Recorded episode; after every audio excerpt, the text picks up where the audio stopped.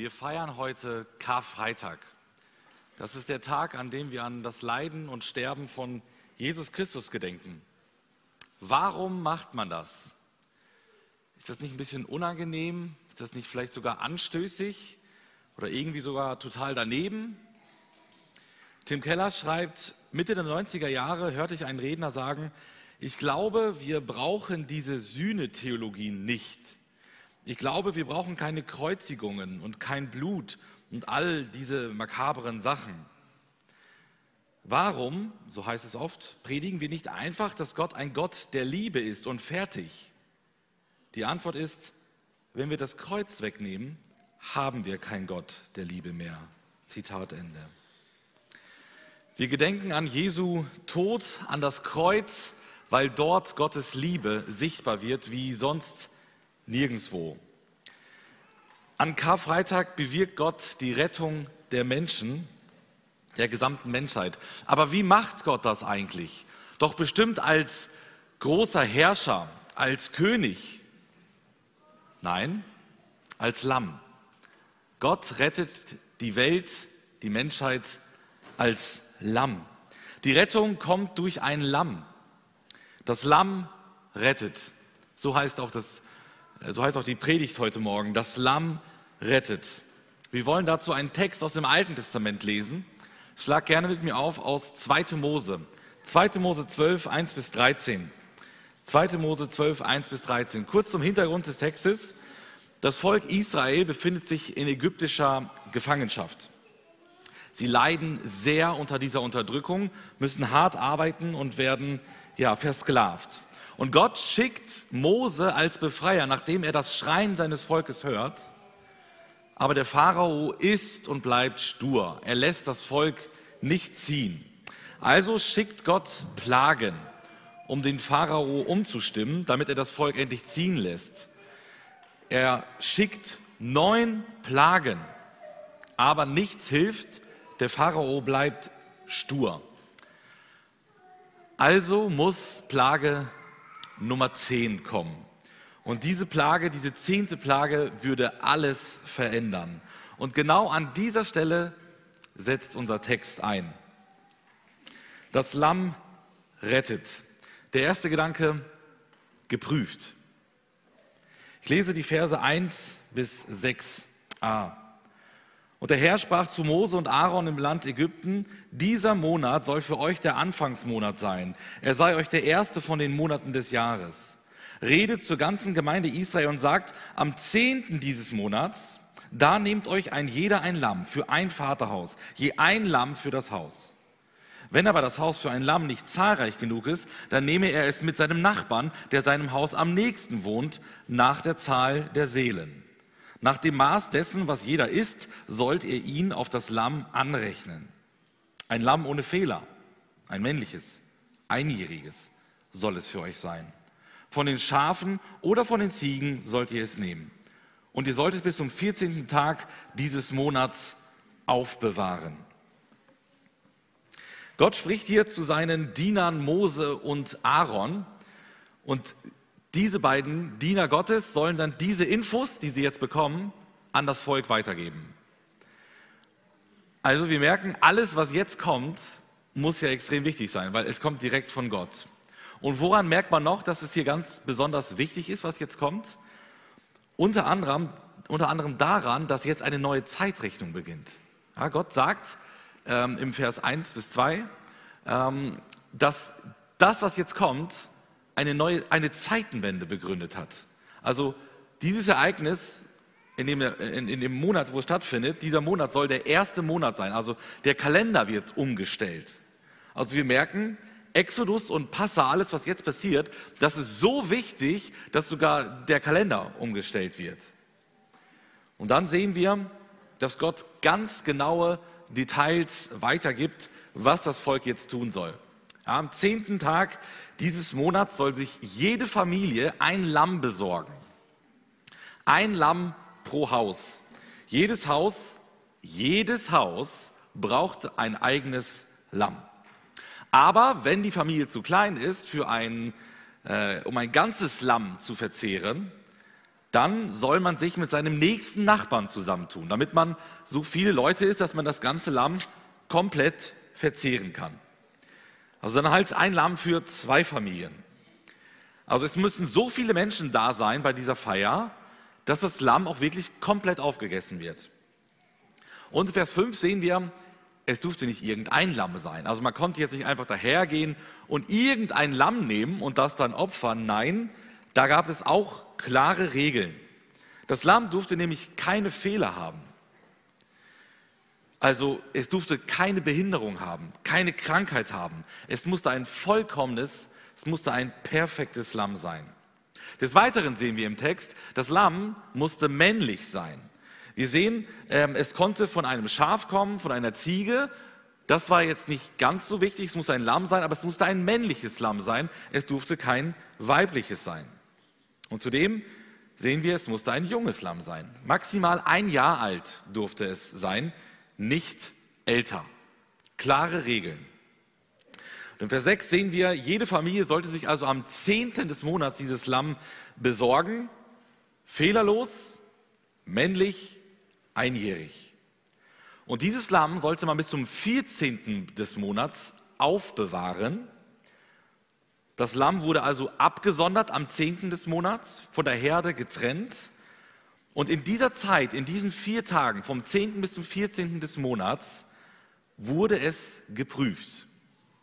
Hat es wirklich keine Behinderung? Hat es wirklich keine Krankheiten oder irgendwelche Fehlbildungen? Erfüllt dieses Lamm wirklich alle Anforderungen? Das Lamm wurde geprüft, gründlich geprüft. Es musste genau passen, es musste das perfekte Lamm sein. Wir merken, wenn Gott sein Volk aus der Sklaverei retten will, dann braucht es das perfekte Lamm. Und wenn Gott die Menschheit aus der Sklaverei der Sünde retten will, dann braucht es auch das perfekte Lamm. Aber wer ist dieses Lamm? Wo ist dieses Lamm? Dieses Lamm heißt Jesus. Der Apostel Petrus schrieb einige Zeit später, einige eineinhalb tausend äh, Jahre später, denn ihr wisst, dass ihr, also die gläubigen Christen, nicht mit vergänglichen Dingen, mit Silber oder Gold erlöst worden seid von eurem eitlen, von den Vätern überlieferten Wandel, sondern mit dem kostbaren Blut Christi als eines Lammes ohne Fehler und ohne Flecken. Also Gott hat Israel freigekauft, er hat sie erlöst, aber er hat auch die Gemeinde freigekauft. Gott hat uns, jeden Einzelnen, freigekauft. Nicht mit Geld, mit Gold oder Silber, wie wir das heute bezahlen würden, sondern er hat bezahlt mit Blut. Mit dem Blut seines eigenen Sohnes. Und dieser Sohn, Jesus Christus, wird von Petrus hier im Text als Lamm bezeichnet. Als Lamm ohne Fehler und ohne Flecken. Ja, das ist natürlich eine direkte Anspielung auf das Passalam, auf Exodus 12, was wir gerade auch gelesen haben. Wenn Jesus also dieses Passalam ist, wie Petrus hier behauptet, dann muss er ja auch geprüft sein, oder? Ist er denn perfekt? Ist er makellos? Machen wir den Test. Was sagt die Schrift dazu, ob Jesus sündlos war? Da möchte ich euch jetzt vier Stellen zeigen von vier unterschiedlichen Autoren aus dem Neuen Testament, um euch zu zeigen, wie klar und einheitlich die Schrift an dieser Stelle ist. Als erstes schreibt der Apostel Johannes, und ihr wisst, dass er, also Jesus, offenbart worden ist, damit er die Sünden wegnimmt. Und Sünde ist nicht in ihm. Jesus war nicht betroffen von der Erbsünde. Er hatte keine sündige Natur. Der Apostel Petrus schreibt, Jesus, der keine Sünde getan hat, auch ist kein Trug in seinem Mund gefunden worden. Jesus hat auch keine Tatsünden begangen. Kein falscher Gedanke kein falsches Wort, keine falsche Handlung. Der Apostel Paulus schreibt, den, der Sünde nicht kannte, also Jesus, hat er für uns zur Sünde gemacht, damit wir Gottes Gerechtigkeit wurden in ihm. Sünde war etwas Fremdes für Jesus. Er kannte Sünde nicht mal. Und im Hebräerbrief lesen wir, denn wir haben nicht einen Hohepriester, der nicht Mitleid haben könnte mit unseren Schwachheiten, sondern der in allem in gleicher Weise wie wir versucht worden ist, doch ohne Sünde. Jesus war Mensch, er wurde versucht, wir lesen das auch, der Teufel hat ihn mehrmals versucht zur Sünde, aber es hat nicht funktioniert. Er wurde zwar wie wir versucht, aber mit dem Unterschied, dass er nie gefallen ist. Niemals hat er einer Versuchung nachgegeben oder hätte irgendwie gesündigt. Wir merken, es ist glasklar, Jesus war sündlos. Was sagt die Schrift dazu, ob Jesus männlich war? Ja, das ist relativ einfach.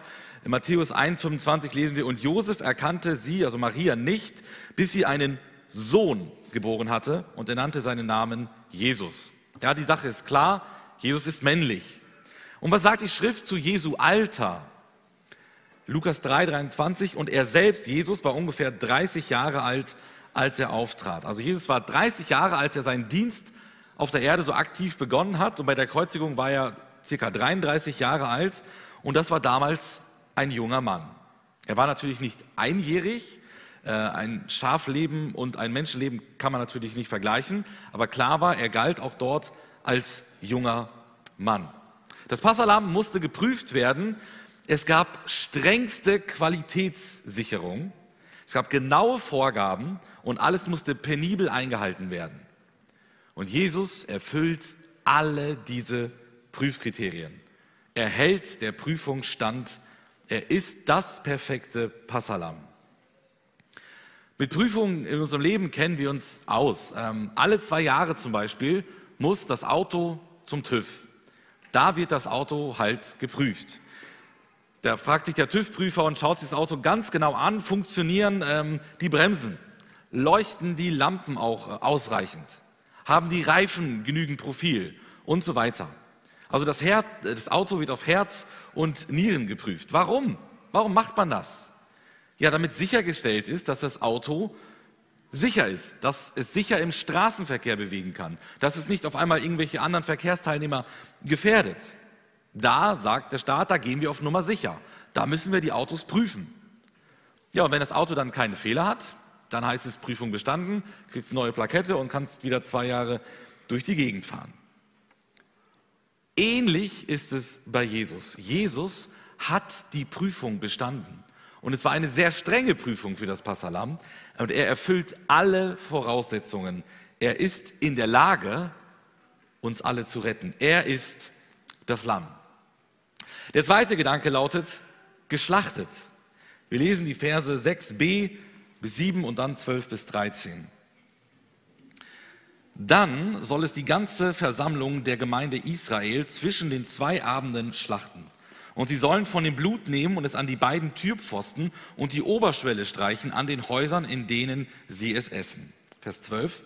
Und ich werde in dieser Nacht durch das Land Ägypten gehen und alle Erstgeburt im Land Ägypten erschlagen, vom Menschen bis zum Vieh. Auch an allen Göttern Ägyptens werde ich ein Strafgericht vollstrecken, ich, der Herr. Aber das Blut soll für euch zum Zeichen an den Häusern werden, in denen ihr seid. Und wenn ich das Blut sehe, dann werde ich an euch vorübergehen. So wird keine Plage, die Verderben bringt, unter euch sein, wenn ich das Land Ägypten schlage. Jede Familie brauchte ja ein Lamm. Und das Lamm soll dann vier Tage geprüft werden, wie wir gesehen haben. Und was dann? Was ist nach diesen vier Tagen? Es liegt auf der Hand, dann geht es zur Schlachtung. Am 14. des Monats soll das Lamm geschlachtet werden, wenn es Abend geworden ist. Jede Familie musste für sich selbst, der Familienvater musste das durchführen, ein Lamm schlachten, im ganzen Volk, jede Familie. Aber dann wird es merkwürdig. Vers 7. Nachdem das Lamm geschlachtet worden ist, sollte man das Blut sammeln und damit mit dem Blut von außen die Türpfosten und die Latte sozusagen da oben dazwischen anstreichen mit dem Blut. Also die Tür sollte von außen rot leuchten von dem Blut des geschlachteten Lammes. Warum? Warum sollte man das Blut an die Tür streichen? Ist ja ein komischer Gedanke. Die Antwort finden wir in Vers 12. Wir machen also einen kleinen Sprung zum Ende des Textes. Dort sehen wir Vers 12, das Blut war ein Erkennungszeichen. Für wen? Für Gott. Das Blut war ein Erkennungszeichen für Gott. Gott kündigt die zehnte Plage, die alles entscheidende Plage an für Ägypten. Neun Plagen gab es schon, aber nichts konnte den Pharao bewegen, das Volk ziehen zu lassen. Er war verstockt. Das Volk musste in Gefangenschaft bleiben. Aber jetzt kommt es zum Showdown. Man merkt, jetzt ist Gottes Geduldsfaden gerissen. Er war lange genug. Es gab Chancen ohne Ende, könnte man sagen. Aber jetzt kommt es zum finalen Showdown. Es geht um, die, um den Tod der Erstgeburt. Gott sagt, jeder Erstgeborene, jeder männliche Erstgeborene, ob Mensch oder Tier, ob reich oder arm, ganz egal, er muss sterben. Und diese Plage sind natürlich ein Gericht an, an den Ägyptern, am Pharao, aber hier sagt uns der Text, die Plagen sind doch ein Gericht an den Göttern Ägyptens. Klar, die gibt es natürlich in echt nicht, aber Gott wollte sich durch diese Plagen selbst verherrlichen und zeigen, er ist der einzig wahre Gott. Die Ägypter sagten am Anfang, wer ist denn Jahwe? Den kennen wir gar nicht, ähm, interessiert uns nicht, die bleiben hier. Und Gott sagt, okay, dann zeige ich euch, wer ich bin. Er gibt ganz viel Gnade, Chancen zur Umkehr, aber irgendwann sagt Gott, jetzt ist es zu spät. Und dieses Gericht ist auch ein Gericht an den Göttern, um zu zeigen, Gott regiert, er ist der Herr. Vers 13 sehen wir, ähm, bislang war das bei den Plagen so, dass die ja nur für Ägypten galten, nicht für Israel. Also wenn dann Hagel kam oder Beulen oder irgendeine Dunkelheit und sowas, das war immer nur dort, wo die Ägypter gewohnt haben. Die Juden wurden, so heißt es immer im Text, ausdrücklich verschont. Dort gab es diese Plagen nicht. In der zehnten Plage ist das anders. Da gilt diese Plage für alle, die in Ägypten wohnen. Für die Ägypter und für Israel. Warum? Ich glaube, das zeigt uns, dass auch Israel schuldig ist. Sie sind ja nicht einfach pauschal sündlos. Klar, die Ägypter waren voller Sünde mit ihrem Gott, Götzendienst, aber auch die Juden waren ja keine Unschuldslämmer, sondern auch sie hatten Dreck am Stecken. Und deswegen sagt Gott, das Gericht gilt erstmal für alle. Und das gilt auch für uns übertragen. Jeder Mensch ist ein Sünder, jeder und steht erst einmal von Natur aus unter dem Gericht Gottes. Aber, und da sind wir auch bei der Kindergeschichte, Gott hat einen Ausweg geschaffen. Es gibt ein Problem, aber Gott kümmert sich drum. Er schafft einen Ausweg, nämlich das Blut des Lammes. Das ist der Ausweg. Gott sagt, er würde durch das Land ziehen und in jedem Haus die Erstgeburt töten. Es sei denn, es sei denn, er sieht dort an der Tür das Blut des geschlachteten Lammes. Und wenn Gott das Blut sieht, zieht er vorüber. Von diesem Wort vorüberziehen aus dem Hebräischen kommt das Wort Passa, vorüberziehen. Das ist die Bedeutung. Und dann, wenn er dieses Blut sieht an der Tür, ist das Gericht abgewendet. Das Lamm ist gestorben, die Erstgeburt des Hauses darf weiterleben. Das Lamm ist der Stellvertreter. Anstelle der Erstgeburt stirbt das Lamm. Also einer musste sterben. Die Frage ist, wer? Die Erstgeburt oder das Lamm? Und warum brauchte Gott überhaupt ein Zeichen? Ich glaube, lange Zeit habe ich auch gedacht, das war dafür, dass Gott, wenn er da langgezogen ist, wusste, wo die Juden wohnen. Und dann geht er halt da nicht rein. Aber dann fiel mir irgendwann auf, die Juden wohnten abgegrenzt im Lande Goshen. Die waren separiert von den Ägyptern. Außerdem weiß Gott sowieso alles.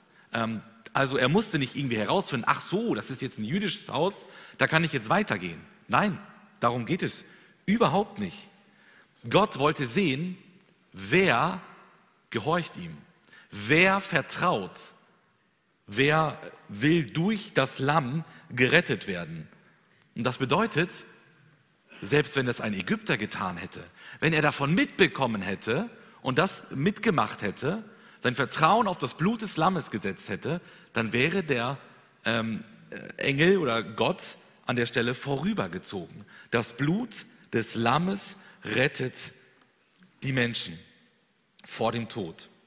Wir haben gesehen, Jesus ist das perfekte Passalam. Er wurde geprüft.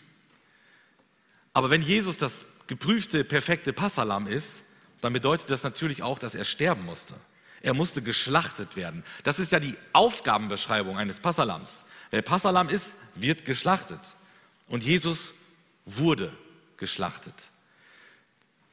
Paulus schreibt 1. Korinther 5, Vers 7, Fegt den alten Sauerteig aus, damit ihr ein neuer Teig seid, wie ihr bereits ungesäuert seid. Denn auch unser Passalam, Christus, ist geschlachtet. Also wenn jetzt noch jemand Zweifel hatte, ist diese Verbindung wirklich legitim? Ist Jesus jetzt wirklich dieses Passalam? Das ist doch Altes Testament und Jesus Neues Testament. Hier haben wir es schwarz auf weiß. Das Passalam ist Jesus. Das ist keine Deutung, die wir irgendwie in den alttestamentlichen Text hineinlegen. Das sagt Paulus. Paulus sagt, Jesus ist das Passalam. Und Jesus wurde als Passalam geschlachtet, brutal von den Römern am Kreuz hingerichtet. Wie hat sich Jesus bei der Schlachtung verhalten? Immerhin ist er doch Gottes Sohn, der hier auf die Erde kommt und er muss sich das doch gar nicht antun, hier für seine Feinde, für Sünder zu sterben, die ihn ablehnen, die ihn vielleicht sogar hassen. Wie hat er sich verhalten? Im Propheten Jesaja lesen wir Kapitel 53, er wurde misshandelt, aber er beugte sich und machte seinen Mund nicht auf, wie das Lamm, das zur Schlachtung geführt wird und wie ein Schaf, das stumm ist vor seinen Scherern. Und er machte seinen Mund nicht auf. Jesus erträgt die Qualen. Er wehrt sich nicht. Er hätte tausende Engel rufen können. Er hätte selber sich einfach befreien können mit einem, ähm, ja, auf, auf, auf Anhieb. Aber Jesus erduldet das. Und dann fragt man sich, warum denn eigentlich? Was war denn sein Auftrag? Warum hat sich Jesus abschlachten lassen. Anders kann man das auch nicht sagen. Der Johannes, der Täufer, sagte mal Folgendes oder wird beschrieben, eine Begebenheit, wo er mit Jesus zusammentrifft. Da heißt es, am folgenden Tag sieht er, also Johannes der Täufer, Jesus zu sich kommen und spricht, siehe, das Lamm Gottes, das die Sünde der Welt wegnimmt. Also auch hier sehen wir wieder ganz deutlich, Jesus ist das Passalam, ähm, Im Neuen Testament wird das ganz klar deutlich. Und warum stirbt er?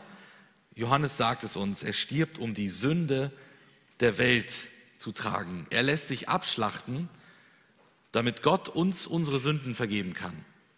Er stirbt, damit wir leben können. Du und ich, wir alle, wir haben ein Sündenproblem.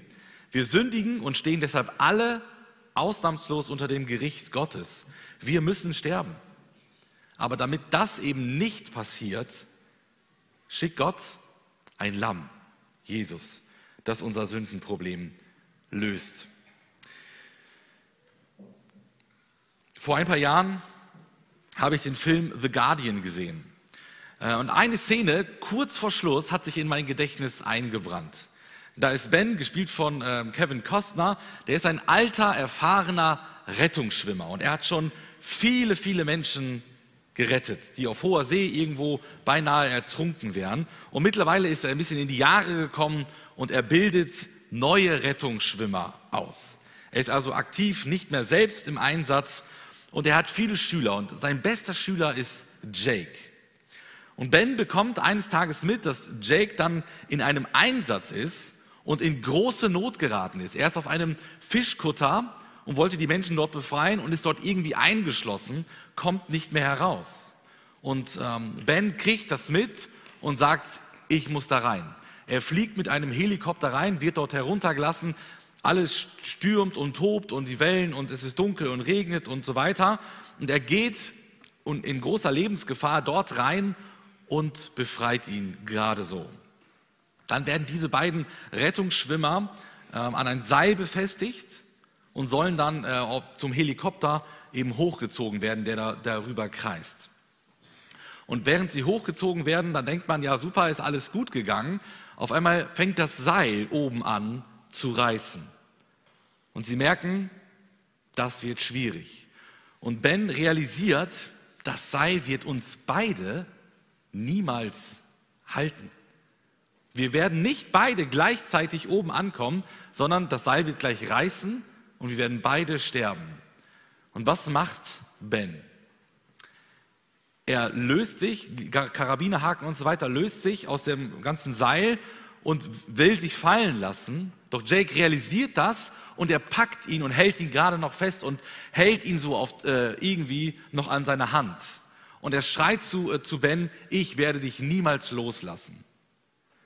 Und Ben sagt, ich weiß.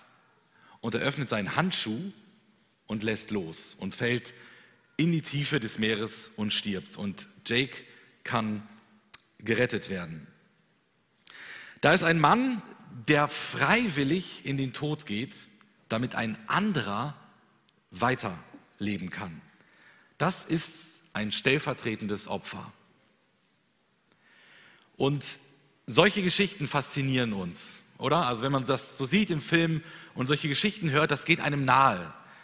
Das lieben wir. Und genau das tat Jesus Christus für uns. Er ist freiwillig in den Tod gegangen. Und das nicht wie in dem Film für einen guten Freund, sondern für seine Feinde, wie uns der Römerbrief es sagt. Jesus hat sein Leben gegeben für deins. Um Bilde zum Bleiben, er hat das Seil losgelassen, damit du in den Helikopter hochgezogen werden kannst und gerettet werden kannst.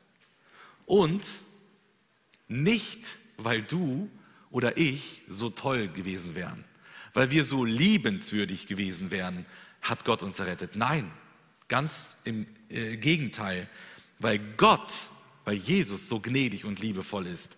Deswegen hat er uns gerettet. Und ich hoffe und bete, dass das uns wieder neu packt, dass uns ja die neue Ehrfurcht und Liebe vor Jesus, unserem Retter, ja gibt und uns neu damit erfüllt. Wir haben gesehen, das Lamm wurde geprüft und das Lamm wurde geschlachtet. Aber das ist noch nicht alles. Das Lamm wurde auch gegessen. Das ist der dritte Gedanke, gegessen. Ich lese die Verse 8 bis 11. Das Fleisch aber sollen sie noch in derselben Nacht essen, am Feuer gebraten und dazu ungesäuertes Brot. Mit bitteren Kräutern sollen sie es essen. Ihr dürft nichts davon roh oder etwa im Wasser gekocht essen, sondern am Feuer gebraten sollt ihr es essen. Seinen Kopf samt seinen Unterschenkeln und Eingeweiden. Und ihr dürft nichts davon bis zum Morgen übrig lassen.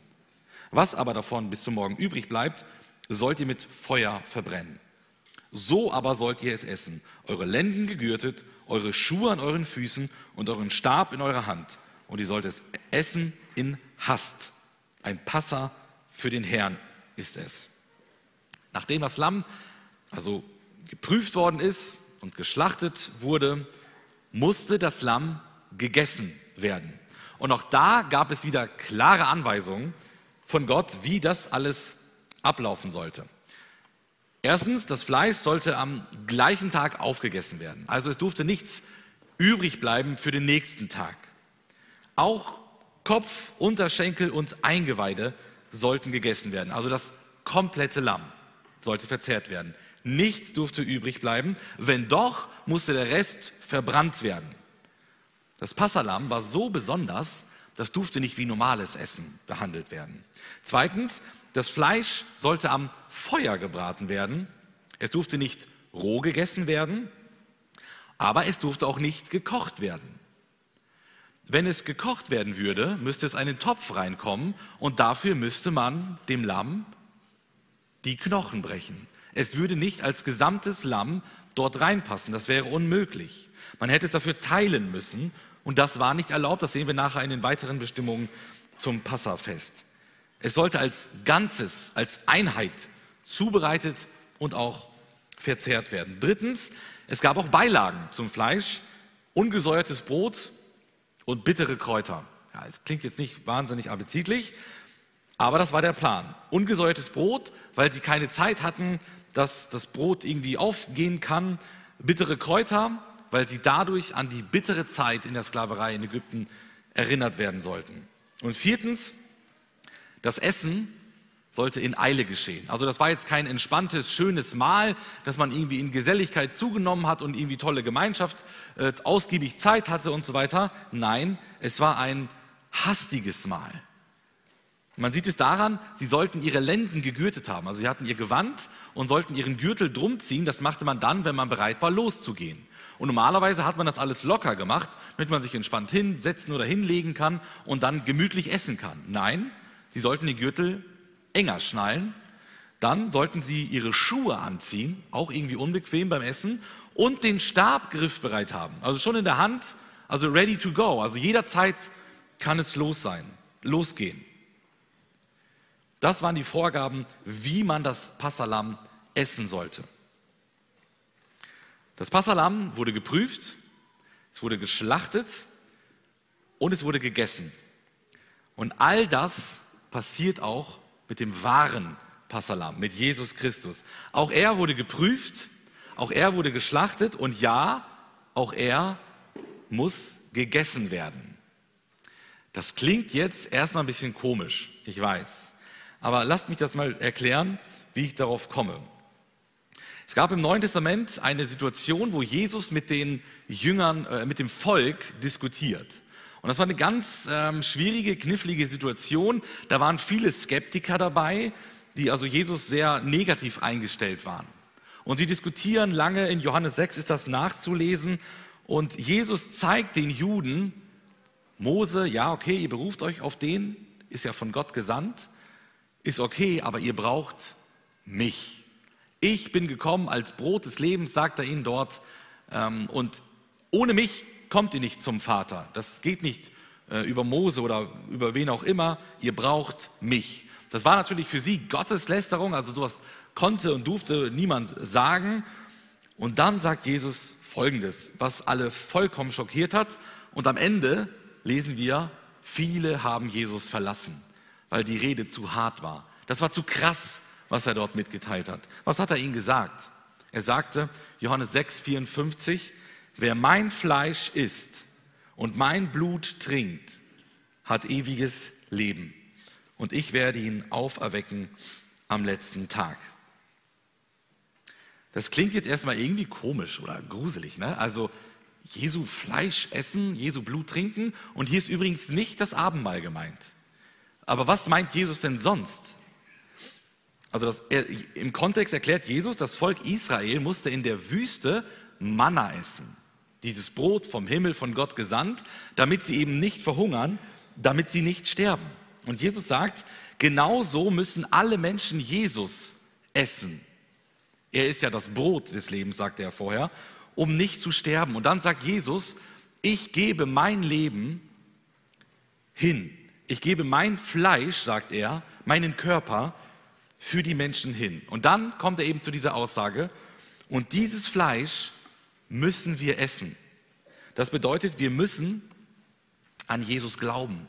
Wir müssen ihn in uns aufnehmen.